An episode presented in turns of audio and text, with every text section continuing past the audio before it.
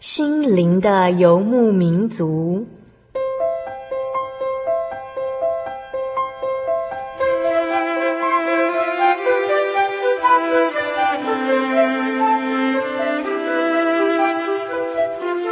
在这个谁都不管谁的后现代社会里，每个人的心灵都是游牧民族。成长的过程就是寻找的过程。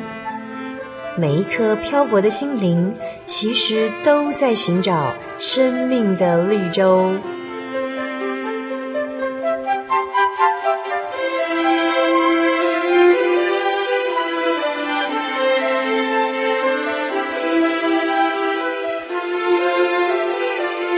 本节目由真耶稣教会台湾总会制作，欢迎收听。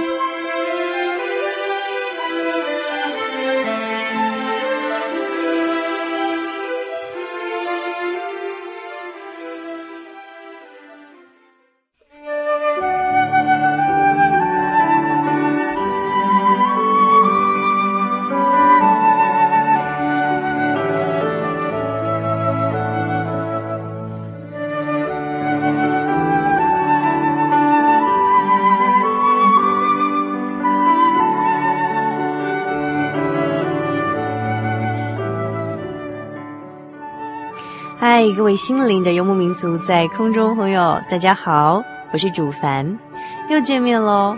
您这个星期过得如何呢？是否和主凡一样，非常期待我们每个星期在空中相会，让心灵沉淀的美丽的时光呢？今天是我们心灵的游牧民族第四百一十二集节目的播出哦。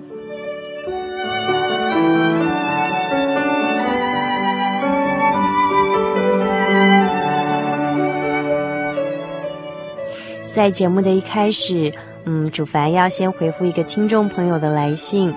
那在回复这个听众朋友的来信之前呢，主凡要先讲一个小故事。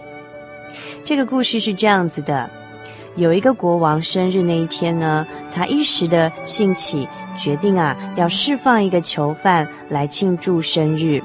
那当他巡视监狱的时候啊，很多的囚犯都大声地喊着：“国王，国王，请释放我吧！我是无辜的，我没有犯罪。”忽然呢，呃，这个国王看见一个青年的囚犯躲在一个小小的角落里头抱头痛哭，看见国王来了，也没有大声地叫着无辜，求国王释放他。那这个国王觉得非常的奇怪，于是就问他。为什么会坐牢呢？这个青年的囚犯呐，流着眼泪啊，哽咽的回答说：“啊，因为我向哥哥借钱，他不肯借，而且自己当时年幼无知，一时冲动就把他给打死了，所以我很后悔，很痛苦，觉得自己真该死。”国王巡视完这个监狱之后呢，决定要释放这个青年的囚犯。因为国王觉得他是真正的悔改认错了。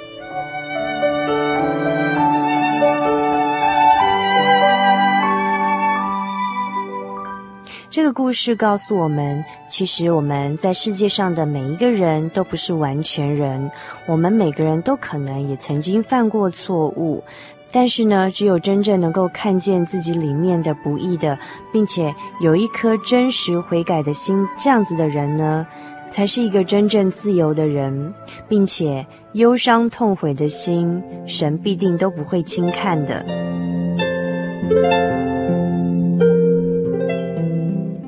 我想用这个小故事跟我们一位来信的听友分享，这是一位来自于彰化二林监狱的呃德雄哦，德雄来信到我们节目当中说啊。亲爱的弟兄姐妹们平安！我原本也是一位基督徒，后来因为自己的信仰堕落，自暴自弃，染上了毒品，且误入歧途，所以我目前仍在彰化监狱服刑，抱着过一天算一天的心态。直到昨天夜晚，从收音机中听到贵教会的节目，也听到多家老师所写的诗歌。内心之中突然充满了感动，因此鼓起勇气，提笔写了这封信。只是不知各位亲爱的弟兄姐妹们，是否愿意接纳我重回主耶稣基督的怀抱呢？哈利路亚！愿主赐福给每一位弟兄姐妹们。迷失的罪人德雄比，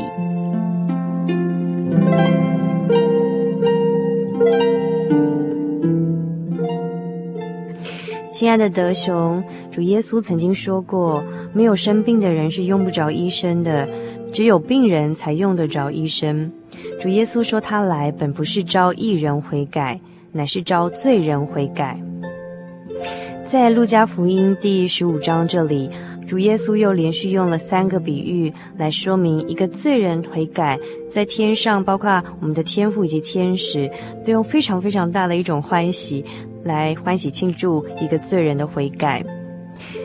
耶稣曾经用失羊的比喻说：“你们中间谁有一百只羊，失去了一只，不把这九十九只羊先撇在旷野里头，去找回迷失的那只羊，直到找着了为止呢？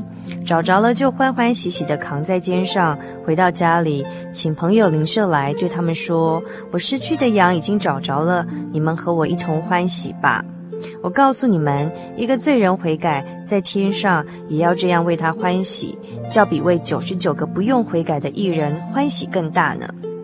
主耶稣又说，呃，有一个妇人，她有十块钱，若失落了一块，岂不点上灯，打扫屋子，细细的找，直到找着了为止吗？找到了，就请朋友邻舍来，对他们说：我失落的那块钱已经找到了，你们和我一同欢喜吧。主耶稣说：“一个罪人悔改，在神的使者面前，也是这样为他欢喜的。”主耶稣又用了一个我们大家都耳熟能详的浪子的比喻啊，我们之前也在节目中做过广播剧来介绍了这个浪子的比喻哦，来说明了。有一个小儿子拿了父亲的家产，然后呢，就到外头去挥霍度日，把这些钱财都散尽了，然后过着落魄的生活。后来呢，因为在外面生活太苦了，他就回到家里头跟父亲悔改，说：“我不配称为你的儿子了，我得罪了天，又得罪了你哦。”但是呢，这位父亲并没有怪罪这样的一个儿子，反而拿出上好的袍子给他穿，把戒指戴在他的指头上。把鞋子穿在他的脚上，并召集了其他的朋友一起来欢喜快乐。为什么呢？因为这位父亲说，这个儿子是死而复活、失而又得的，所以我们理当欢喜快乐。所以，亲爱的德雄，只要有任何一个可以悔改的机会，我们都要虔诚的祈求神来赦免我们的罪过，千万不要继续过着自暴自弃、得过且过的这样的日子了。要切实的认罪悔改，不要放弃任何一个求主耶稣原谅我们罪过的机会哦。在旧约里头，大卫也曾经犯了很严重的错误哦。他犯了奸淫罪，又犯了杀人罪，然后呢，神就派先知拿但来谴责他，甚至呢，也让他过了这个颠沛流离的生活，家庭遭遇很大的变故哦。但是大卫呢，毫不放弃，不断地跟神悔改哦。我们在诗篇五十一篇里头，可以读到大卫在他的诗中。这样跟神祷告，不断地跟神说啊，神啊，求你爱你的慈爱怜恤我，爱你丰盛的慈悲涂抹我的过犯，求你将我的罪孽洗除净净，并解除我的罪，因为我知道我的过犯，我的罪常在我的面前。我向你犯罪，唯独得罪了你，在你眼前行了这恶，以致你责备我的时候显为公义。判断我的时候显为清正。在第九节里头，大卫又这样跟神祷告说：“求你掩面不看我的罪，涂抹我一切的罪孽。神啊，求你为我造清洁的心，使我里面重新有正直的灵。不要丢弃我，使我离开你的面；不要从我收回你的圣灵。求你使我仍得救恩之乐，赐我乐意的灵扶持我。”所以接下来，主凡想点播一首音乐送给呃德雄。这首诗歌的标题叫做《给我清洁的心》，就是来自于诗篇五十一篇里头大卫这段悔改的祷告词。在我们还有悔改的机会的时候，赶快的向神认罪悔改。只要有一丝丝可以，呃，蒙神赦免的机会，我们千万都不要放弃它。神所要的祭就是忧伤的灵，忧伤痛悔的心，神必定不轻看。嗯、还有一些其他心灵游牧民族朋友的来信，主凡将在下个星期的节目一开始来回复。也欢迎更多的朋友来信到我们节目当中哦。台中邮政六十六至二十一号信箱，传真号码零四二二四三六九六八，著名心灵的游牧民族节目收。在进行稍后的生活咖啡馆这个单元之前，我们一起来欣赏这首《给我清洁的心》。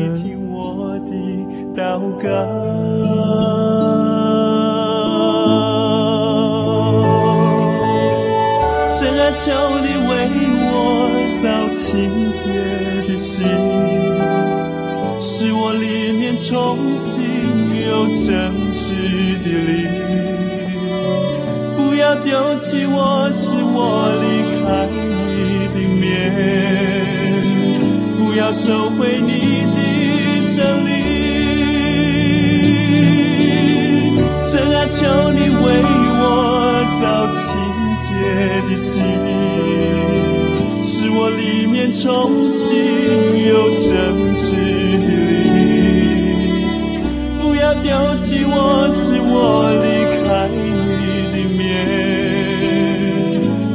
收回你。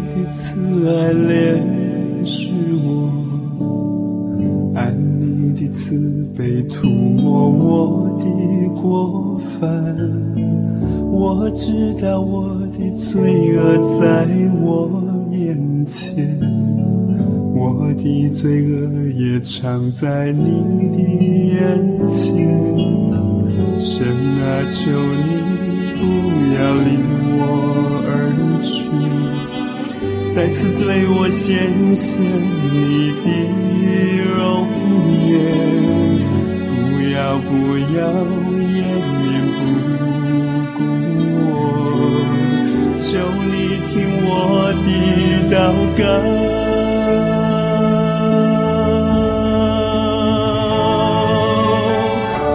求你为我造清洁的心，使我里面重新真挚的灵。不要丢弃我，使我离开你的面。不要收回你的圣灵。神啊，求你为我造清洁的心，使我里面重新有真挚的我，是我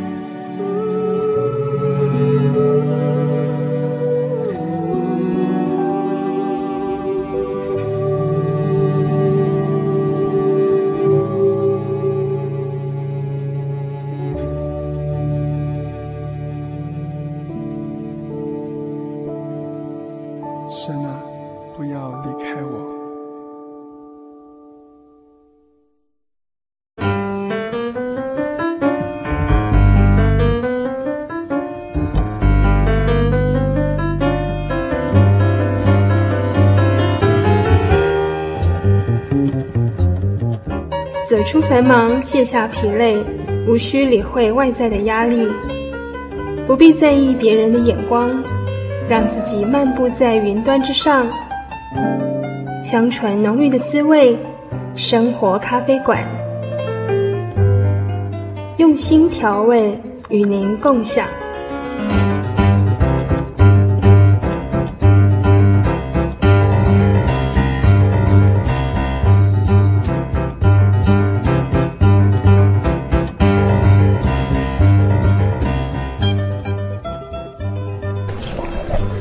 各位心灵的游牧民族，在空中朋友，大家好。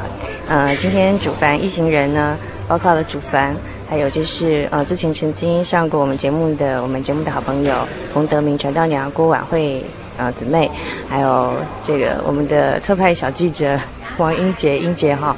今天我们一行三人现在到科博馆的门口，那么呢，我们要带领大家到这个嗯。嗯，科博馆现在正展出的，我们录音日期展出的是埃及文物展，哈，罗浮宫的埃及文物展是远从法国罗浮宫运来台湾展出的。那我们呃预计看完这个呃埃及的这个呃木乃伊之后呢，要跟大家来讨论呃埃及人的生死观。我现在先请在主房旁边的呃洪传道娘跟呃英杰跟听众朋友打声招呼，好不好？哈利路亚，各位听众朋友，大家早安。我是郭婉慧，很高兴在这边跟大家又再次见面。好，那嗯，我不知道要讲什么、啊。那是不是请洪传道娘先给我们介绍一下，我们等一下进去会看到些什么呢？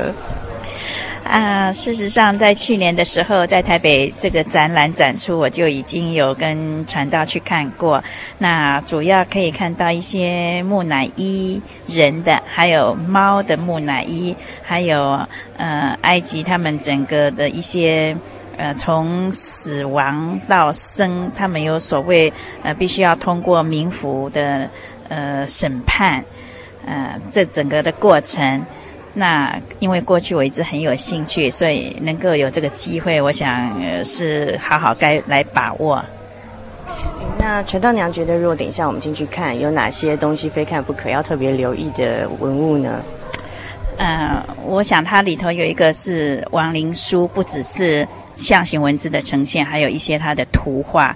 那那个图画必须要呃很仔细的看。如果你事先有看一些他们的资料的话，你会发现很有趣，每一个过程呃都有它很深的含义。那看过以后，你会。自省，就是我们的人生的态度啦，还有在世的时候应该是做怎样。我想这是一个很好的一个教育的机会。嗯，之前听全道娘说，好像猫的木乃伊很特别，还有什么圣甲虫、什么护身符之类的东西吗？对，因为这个平时好像在台湾的，据我自己所接触到的资料，好像不容易看到这方面的报道。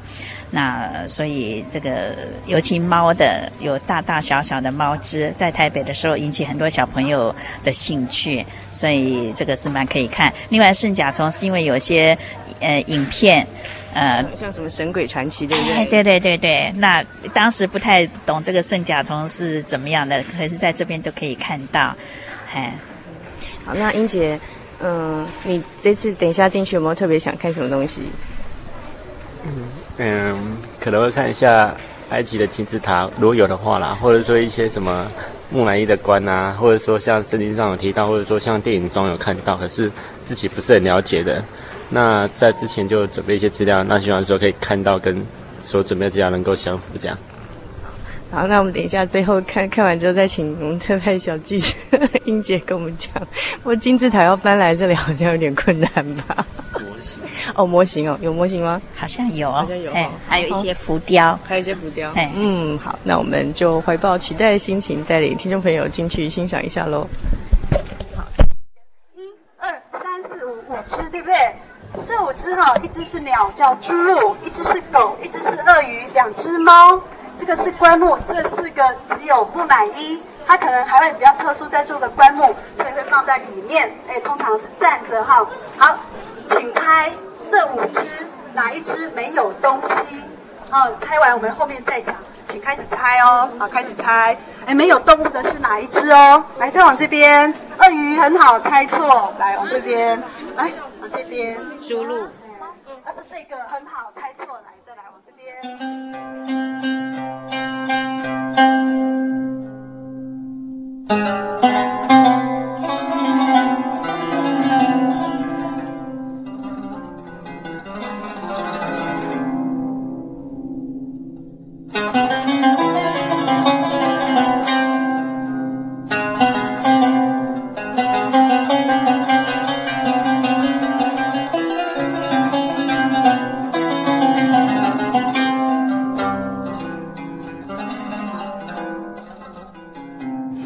心灵的游牧民族，在空中朋友，大家好，我是主凡。我们现在进行的是生活咖啡馆单元。那今天在我们的生活咖啡馆呢，嗯，非常的有埃及这种古老的这种文物风哦。那今天呢，来到我们这个生活咖啡馆单元里头呢，要跟听众朋友呢，从这个埃及文物展，从呃埃及的木乃伊来谈生死观的呢，是呃两位朋友。那第一位是之前曾经上过我们节目的红德明传道娘哦，郭婉慧姐妹。我们请呃红传道娘跟听众朋友们。打声招呼，哈利路亚，各位朋友，大家好，我是郭婉慧。嗯哼，好，那另外一位是年轻的朋友，也是我们今天的特派小记者哈，他到这个埃及文物文物展的现场哈，跟我们这个报告他的这个收看的这个心得。所以我现在要跟大家介绍，就是今年刚毕业的呃王英杰，我们请英杰跟听众朋友打声招呼。哈利路亚，各位听众朋友，大家好。那很高兴今天能够来到这里，带领大家参观这个埃及文物展。嗯哼，好。那你们刚刚跟听众朋友们打招呼的方式，哈，都讲了一个哈利路亚。那这哈利路亚是什么意思呢？哈利路亚是赞美神的意思，就是我们对神的一种赞美，这样。嗯哼，也是我们教会打招呼的方式。哦，所以就是今天苏教会的呃。呃，信徒朋友们彼此见面打招呼的一种方式，然后也是一种赞美神的意思，这样子。好，那呃，我们今天非常欢迎这个呃郭婉慧姐妹、洪德明传道娘，还有这英杰到我们听众朋友来。那呃，我们刚才在前面的时候也听到，就是前面那一段是在那个嗯台中的科博馆，那是在埃及文物展览的这个现场呢，呃所收的一段音。那是不是请两位先跟我们分享一下，就是你们去看这个埃及文物展啊这种心得感想？如何去那边的感觉还好吗？尤其是看到木乃伊的时候，嗯，好像回到当时的场景一样。那因为这些古文物都是有很长久的历史，所以嗯，感觉很震撼啦。因为在台湾平常不容易看到这样丰富的内容。据说这个是呃那边法国罗浮这个博物馆里头有六百二十四件的展品。呃，里头是很多的精品，它不轻易在外面展出的，所以我们非常的有福气，能够看到很多方面。平时我们都只有在报章或一些杂志上可以看得到图片的，在这一次都能够亲眼见到，是很大的一个福气。尤其看到那些文物都是历经千年以上的历史，对不对？哈，对呀。然后看来就不禁会睹目思人，想到不知道以前他们这些人的生活方式是怎么样子，对不对？对。那呃，英杰呢？嗯，我觉得啊，就是埃及文物展，就是先讲到埃及啊，它是一个很多嗯、呃、很多年的一个文化。那可是今天能够在台湾花那么那么少一点钱，可能一百多块钱，然后就可以去去到那里看看到这么多文化。就像黄传道娘讲的，有很多件的文物这样子。嗯。那我可以简单跟大家介绍一下，就是说它有四四大主题啊。嗯、那第一第一部分，它的介介绍说，哎，古埃及跟嗯、呃、法国之间的考古之间的关系。然后他讲说他怎么被发现的，怎么被研究的这样子。嗯、然后第二次第二部分是埃及，就是他聊到他尼尼罗河对埃及所带来一一,些生态的影响啊，就是各种不同的环境啊，它是埃及的一个什么生命之母这样子。哎，那第三个就是他又提到说埃及跟法老王之间的关系，就是他开始介绍他历史四千年的历史这样子。那最后他讲到说埃及这古文明这文化半文化的一些。文物介绍，像他的生死观啊，嘿，等一下可能会聊到这样子。嗯，好，我们特派小记者英杰非常尽责的去查了资料，跟听众朋友报告这一次呃埃及文物展里头的四大主题哈。那呃，在这个呃观看这些这个历经千年历史这些文物的时候啊，不晓得是当中哪些展览品两位印象比较深刻，是不是可以给我们听众朋友介绍一下？因为不是每位听友都刚好有机会可以去看到哦。其实每一样都很深入的，呃，很好的东西。但是让我印象最深刻的是那个木乃伊，呃人物的或者动物的木乃伊。再来就是它彩冠套冠，有五层的套冠，那个是上面刻满呃画满一些非常精致细腻，然后有关他们进入来生的整个这个过程，这个很很很有意思。所以可以看出他们文化中哈。对于这个嗯死后世界的想象，还有对这种死后希望再复活的这种期待哈。好，那英杰，你印象最深刻的是哪些东西呢？哪些展览品你觉得印象比较深刻，想跟听众朋友来介绍的？我比较深刻的是他的人像展，例如说法老的人像，或者是说他一些人物的雕像，然后以及一些什么人面狮身这样子。那我对他比较有兴趣，是因为说，哎，他我看他这几千年来的发展，就是你会发现他脸上的，他所佩戴的一些饰品会有不同的改变。嗯、那每次的改变都有它背后不同的意义。嗯哼。然后觉得还蛮有趣的，就是一直变，一直变，一直变。嗯、那嗯、呃，每个展示品，嗯、呃，他每每个首饰啊，他所佩戴的首饰，也就代表他不同的地位。嗯哼。会对这样子。我对它里面那个圣甲虫印象很深刻。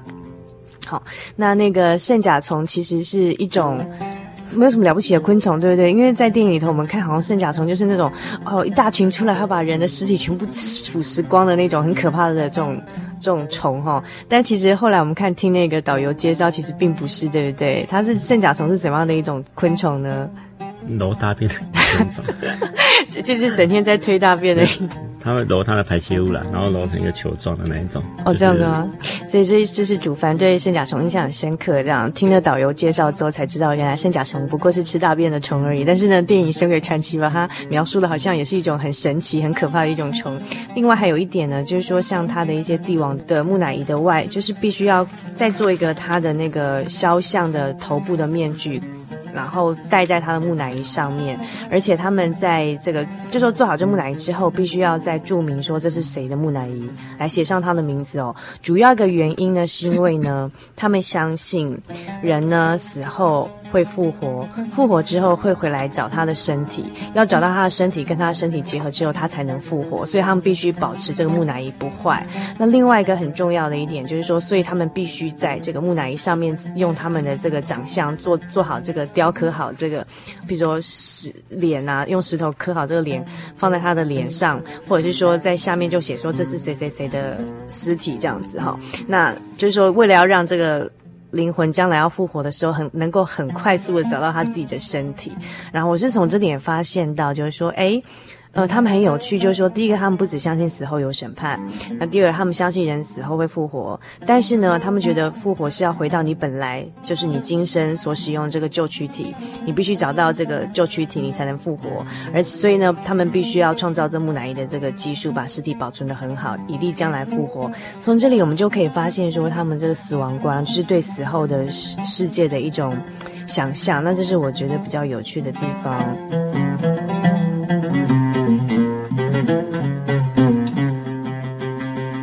是请红传道娘哦，跟我们介绍一下，就是，呃，圣经上是怎么说的呢？死死后真的有永生吗？真的有审判吗？那人死后的世界到底是怎么样的？嗯，如果根据那个圣经上，我想请大家，呃。念几节那个有关的经节哈，那因为圣经是自古以来就是被公认的是真理，是永恒不变的，所以一个前提，我想我们要相信圣经，因此圣经里头所讲的话，我们就深信不疑。我想我要强调这个重点哈，就是圣，我现在提的是根据圣经的。那，嗯、呃，在约翰一书。一章二十五节里头呢，有提到主所应许我们的就是永生，哈，在约翰福音六章四十节里头也有讲到，神的意思呢是要叫一切见子而信的人得永生，并在末日可以复活。另外，约翰福音五章三十九节里头有提到说，查考圣经里头就有永生。给我做见证的就是这个圣经，哈，所以据我自己大概所参考到的，我想我们可以慢慢去看，因为毕竟我们在这边提只是一个一个概念，你必须要自己深入去查考。嗯哼嗯哼。不过有这个，呃，刚才这个，呃，洪传道长跟我们分享到，他刚才也为我们朗读几节圣经，确确实实，呃，根据圣经的记载，就是死后是有永生的，就是永恒的生命。然后刚才那几节经节也明确的说，那你要更了解这个永生，你要得到这个永生，就是借着两样东西，一个是就在这圣经里头有为这个永生做见证，然后第二个是借由这个主耶稣基督，那在这个呃耶稣里头有永生，好有永远的生命要赐给我们。那死后有审判吗？我根据的也是这个圣经上里头的哈，是有审判的。他有提到一些，在使徒行传十七章三十一节里头有提到，就说神已经定了日子，要借着他所设立的人呢。这个耶稣呢，来按公义审判天下。这边讲的非常清楚，按公义哦，好审判天下，并且要叫人从叫这个人从死里复活。好，那这个审判的根据呢，在马太福音十二章三十六节到三十七节有提到说，将来我们这个审判呢，是要靠我们每个人的说的闲话，句句都要供出来哦，这个是很可怕的事情。这个审判的依据是根据除了我们的行为以外，还要根据我们所说的话，句句都要供出来，因为有。赏罚有分大小，刑罚有分轻重，然后审判有这样子的依据，所以这个审判是非常公义的。那我想，如果大家要看得比较仔细呢，我们真耶稣教会里头有一位谢顺道长老，他写了一本书，是《顺道信箱事宜》第一集，里头他有提到这个审判啦，还有永生啦。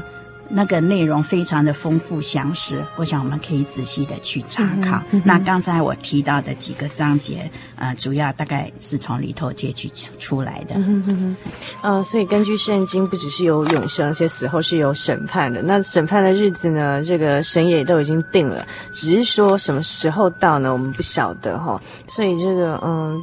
基本上根据圣经，人死后也是呃有机会得到永生的，但并不是每个人可以得到。那刚才我们很简单的讲说，好像好人可以进天国得永生，然后坏人好像就进地狱。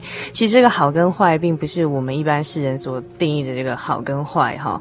呃，人也看不到别人的内心真的是怎么样想的。那所以说，这圣经上说死就是将来有审判。那审判呢，是一位这位公义的神哈，也就是这造天造地这宇宙万物中唯一的主宰。那他会按人所行的哈来做审判。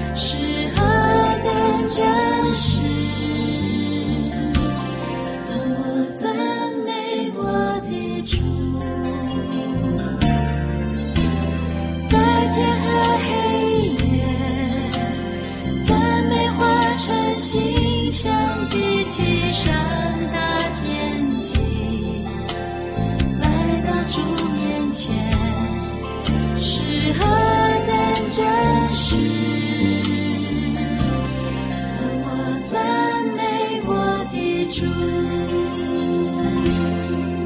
主说你来到我面前，献上你的赞美祭，让你嘴唇亲近我，你心不可远离我。我向你所要求，是你一切全所有，圣洁而可喜悦。成为火祭献给我，将生命献给我，一个圣洁而可喜悦的活祭给我，我心的满足，在你一切所喜。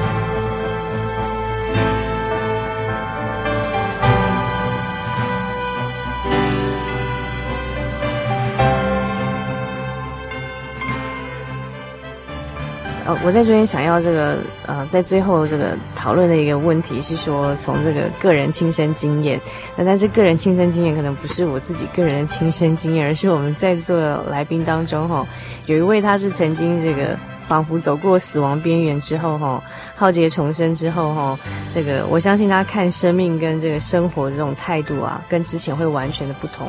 那就是我们洪德明传道娘哈。那之前曾经我们采访过她，也就是说，在这个呃，她的先生洪洪洪德明传道呢，曾经在这个两年前嘛，两三年三年前，三年前经历一场就是呃，几乎这个好像要跟跟身边的周人 say goodbye 这种哈，从病房出来这样一个呃与死亡擦身而过的经验。其实在这之后，我们想问一下这个洪传道娘，就是你们在这个。呃，这个走过这个死亡边缘之后啊，你们看生活，你们看你们看待生命跟过生活的态度是不是有不一样？是有很大的不同，就是知道生命的优先次序啦。因为过去，呃的日子呢，就好像呃约翰福音里头二十一章十六节到十九节有记载，哈，这个是彼得呢，他讲哈，呃二十一。主耶稣对彼得讲十八十二十一章十八节里头有告诉他：“我实实在在的告诉你，你年少的时候自己束上带子随意往来，但年老的时候你要伸出手来，别人要把你束上带束上带你到不愿意去的地方。”十九节，耶稣说这话是指着彼得要怎样死，荣耀说荣耀神。说了这话，就对他说：“你跟从我吧。”我十八节到二十九节这边提到，让我们有一个很深的感触。虽然讲的不是同样的事情，但有这样的感触。他讲说，年少的时候，彼得他是自己束上带子随意往来。那我们也是一样，年轻的时候生活态度就是完全随自己的意思要怎样。可是年老的时候，往往很多自然的身体的状态可能就不好，或者是碰到一些意外的打击，往往很多外力加注在你身上，让你就不能随意而行。嗯哼，所以很多事情就是好像被被人家呃树上带子带你到不愿意去的地方。一旦失掉健康、失掉财富、失掉很多亲亲人或很多工作、很多事呃你所有的一切的时候，往往你就身不由己。所以我有这样的感触，生活里头过去你所拥有拥有的不一定都是有能够把握住，那失掉的时候，你就好像被被捆绑了一样，这是外在看得见的。但是呢，让我们有反而因为有主可以靠，做我们永远的一个盾牌呢，让我们觉得说，嗯，靠着主呢，可以能够喜乐平安的度过。那在这边呢，我呃要提一个菲利比书。第四章四章十一节里头有提到，我并不是因缺乏说这话，我无论在什么境况都可以知足，这是我已经学会了。十二节，我知道怎样处卑贱，也知道怎样处丰富，或饱足，或饥饿，或有余，或缺乏，随事随在，我都得了秘诀。十三节，我的靠着那加给我力量的，凡事都能做。所以我刚念的这个几节经节呢，可以充分的来说明，嗯、我跟传道在这病后多年来的感觉，很感谢主啦。虽然失掉一些，但是我们拥有更多，更重要是内在很深层的一个平安。那深深觉得说，虽然生命里头经过最最艰难的时刻，最最哀伤的时刻，可是如今回想起来，那里头在那个最。低潮的时候呢，神的恩典却是最丰厚，所以变成我们是生命中最美好的时段。那这个呢，影响我们以后，就说后来我们所走过来的每一天，还有每一个思维，好，变成说我们很珍惜神所赏赐的一切，然后看待生死呢，就觉得说生。是神要让我们生，死也是让我们死，所以我们认为说生要为主生，活就是呃死也要为主死。那持着这样的的态度，在世的时候，我们尽我们的能力，发挥我们生命的极限，尽量让生活过得非常，生命过得很丰富，发挥它该有的彩色亮度。然后好，即便哪天时候要到。也没有关系，因为圣经里头明明告诉我们说，将来我们呃要复活，要跟神同在，要进入新天新地。所以我想生死学着把它，就说死就不是那么畏惧了。一切都是看神的旨意怎样，所以赞美诗两百三十一首，那是一个很好的赞美诗，就是凡事听神旨，从神的旨意啦，不论苦乐顺利啦，我想每次唱那首诗都会让我很感动的想流泪。嗯、那我想那是一个我们人生一个很好的心态，嗯，那就是我的感触。所以，嗯、呃，传道娘，嗯。你你跟传道，你们其实都是过半百的人，对不对？对，嗯，所以加在起来有一百岁了吗？有啦，不止，不止。那你们在其实，嗯、呃、嗯、呃，其实就算就算没有经历过那一场，就是说就是说身体的这个灾难，就是说那种跟死亡擦身哈，尤其是在病病房里面差点要 say goodbye 那种经历哈，其实其实也是。过半百其实也是有些晚年的规划吧，我想。但是在经历过这场事情之后，你们在做事情的决策上有没有改变？你觉得？有哎、欸，就是以前比较会自己的意思，那现在当然就说自己要尽力，各方面都准备。但是有很多你人力不不能及的，就只有交托。我我我要讲的意思，可能让大家有点误会。我要先讲说，OK，一旦面对这个事情，刚开始我会先为这个事情祷告，嗯哼，求神来带领一切。然后在还没有到事情的结局出来的时候，这中间我就会一方面自己各方面尽其所有去努力去准备，然后在祷告中求神带领我的脚步。然后等到结局出现了，不管怎样，我都让自己以一个很平静的心态去坦然接受，因为我相信我有预备，我有尽力，然后我也有交托祷告神，那呈现出来的局面就是神的结局，神给我的结局，嗯、所以不管怎样，我都都可以接受。嗯，嘿，所以今天面对传道的这个生病的事情，虽然他目前都是稳定是健康，但是我时时给自己培养一个心态，哪一天在我们想不到的时候，也许神就接他而去，那或者神提早让我离开，也也也有可能啦。嗯、那不管怎样，我都让自己能够坦然接受。我当然，人的感情会有哀伤，会会会难过不舍，那是一定的。但是我不会说哀伤致死，一蹶不振。我想那不是神要我我们做的。嗯、嘿，那所以在还没有到那一，就说我现在先给自己建立一个，就说到那一日的时候该有的心态，然后现在为那个心态来做准备加强，然后靠着神给我的安慰力量，让我能够很勇敢面对那一天。那还没有到那一天之前呢，我在世还有很多我该尽的责任，还有该做的。那过去我都是为自己的家庭工作，还有属世的一切。那我觉得凡事有阶段性，凡事有时嘛，那个阶段已经过了。那今天传道他自己也感觉说，他现在的生命多活一天就是多一天的恩典。所以这个我也是有这样的感觉。所以，嗯、这个恩典我就不能白白的糟蹋，应该就在有限的这个时日里头，尽我的能力来帮忙教会各方面的工作。所以我就基本先把自己健康也要顾好，然后能力所及，就是看能够帮忙什么，看不见的也没关系，只要跟圣功有关系的，所以每天这样子就很喜乐。所以其实经历过那个生死，就是跟死亡这个边缘擦身而过，这样感觉其实更觉得活着每一天都是恩典，对不对？而且我觉得更美好，因为会扩大你的思维，你会很严肃、很深入的去真的去想这个生死的问题。那传道娘刚刚跟我们分享的例子哈，也提到说，其实认清了这生命主宰不是自己之后呢，其实是一个更积极的人生观，而不是悲观说啊，我又不是我自己生命的主宰，我随便混混日子啊啊，快乐度日就算，并不是这样，而是会更觉得说每天活着都是恩典，要实在活在每个当下。那我虽然说我明天或是明年或后年想要做什么做什么事情，但是就像圣经跟我们讲说，主若愿意，我们或许可以做这样的事情，我们也努力去做。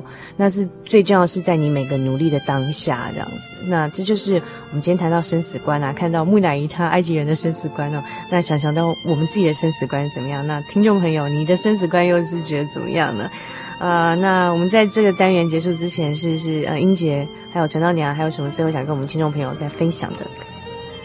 嗯，我先分享好了，就是我觉得说，呃，我们可以学一学埃及人看待日出日落生死观念，再做一个反思，这样子。埃及人他们就是对日出日落造成嗯、呃，像大自然生生不息，而影响到他们生死观的一个一个态度一个观念这样子。那我们可以来想想看，如果说诶，在我们这样每天日复一日看到说日出日落，我们会觉得说这样一个神奇奇妙的平衡，是不是有一个主宰？冥冥之中是为是由他来嗯、维持这个平衡，是由他所创造这样的一个世界。那我们也可以再看说，诶，木乃伊他的创造啊，他的制作，诶。都是为了保全日后他们再度复活。可是，可以一个问题蛮好玩，就是说，可能两三年前、三四年前他们做了这样一个木乃伊，可是，在三十年后、一万年后，他们再度复活的时候，会不会发现到说，他们跟不上现在的科技，跟不上现在的时代，语言也不同，就点点种种的，他们发现说，死后复活会觉得衔接不上，然后再来，肉体真的不会毁坏毁坏吗？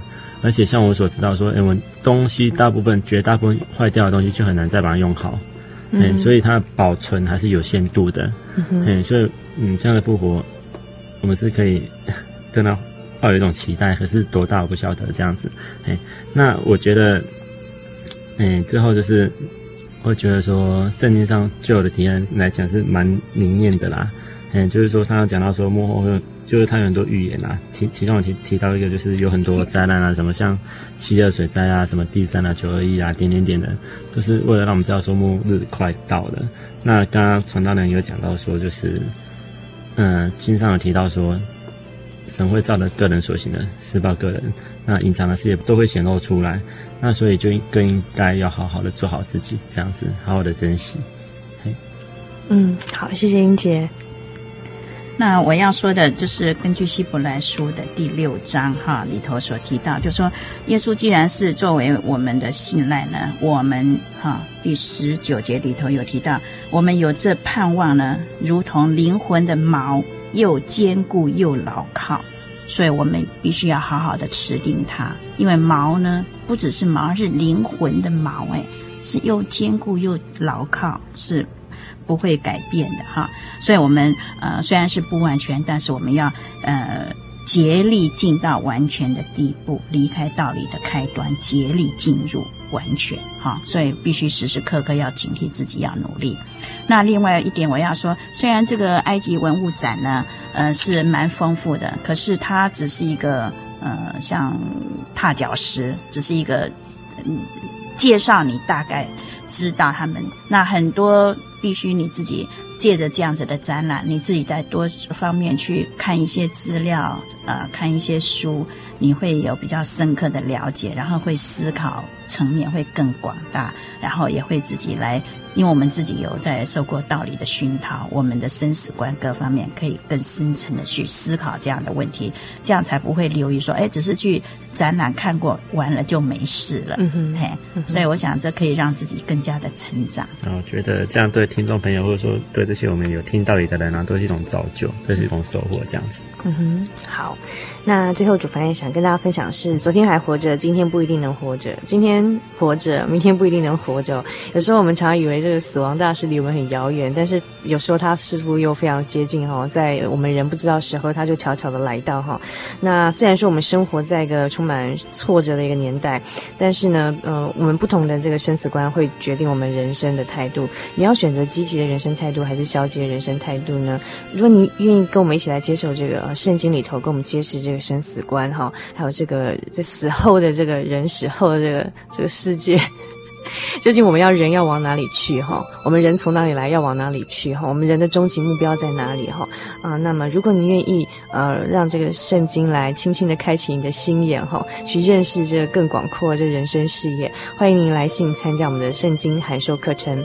来信请寄到台中邮政六十六至二十一号信箱，传真号码零四二二四三六九六八，注明心灵的游牧民族节目收。那也欢迎您索取我们今天的节目卡带哦。那今天。非常谢谢英杰跟陈道娘，希望下次还有其他有趣的展览再再到我们节目当中来介绍给我们听众朋友，好吗？好，谢谢，谢谢大家平安。平安。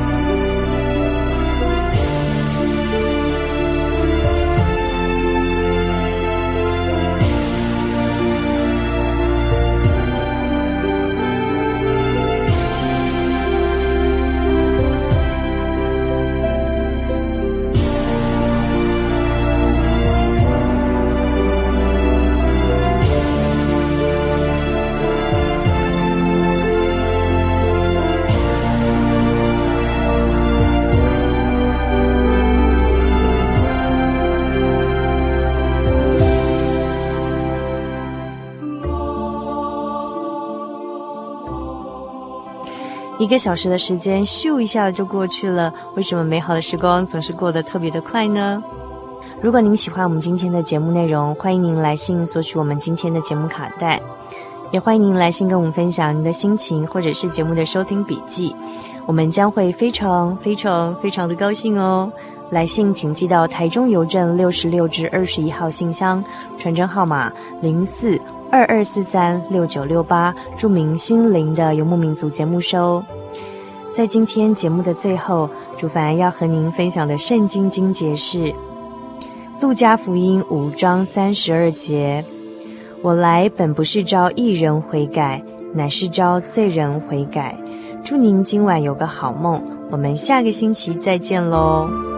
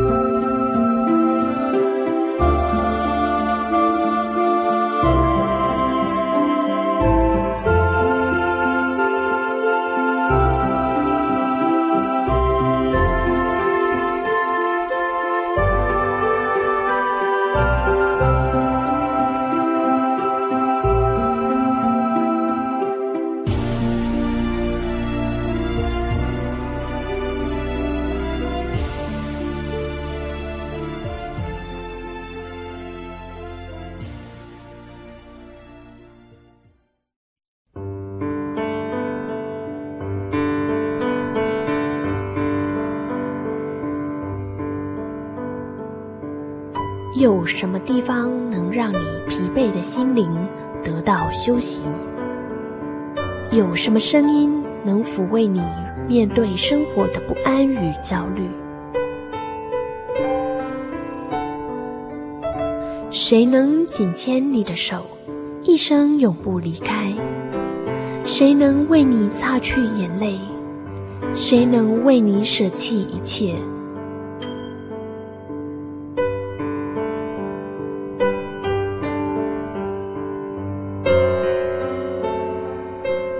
稣基督正等着您，等候您回到他的身旁，再次与他相认。欢迎您至各地真耶稣教会，让我们的疲惫与不安，在他怀中得到安歇。